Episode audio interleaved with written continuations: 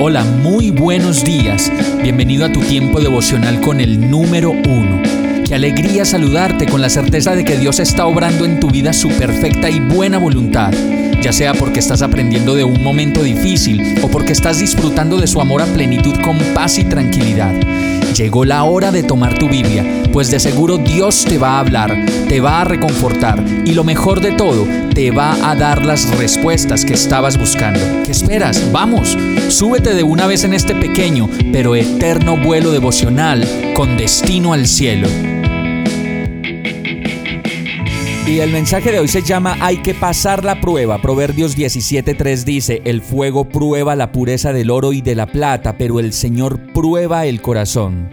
Todo el tiempo estamos siendo probados. Cuando menos nos imaginamos, la prueba la tenemos enfrente y es más sutil de lo que nos podemos imaginar.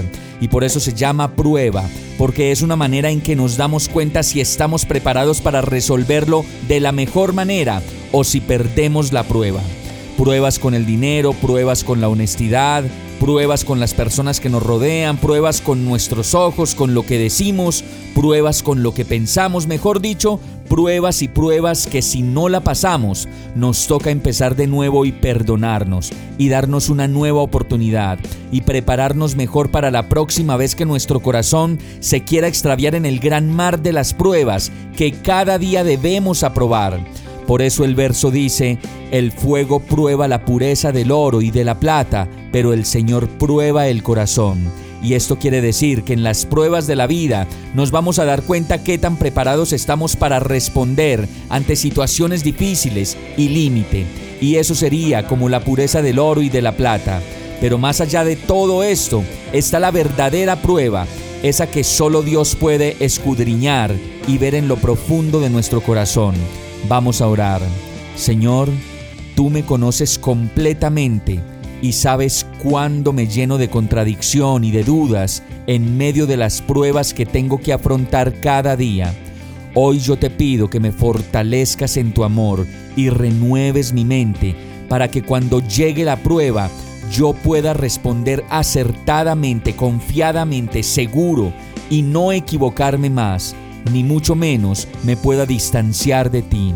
Enséñame, Señor, a superar esta prueba, a superar cualquier prueba, y todo esto te lo pido en el nombre de Jesús.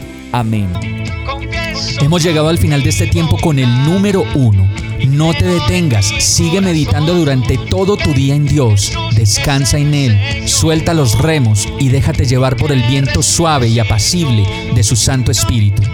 Solo compártelo con quien lo necesite y ames.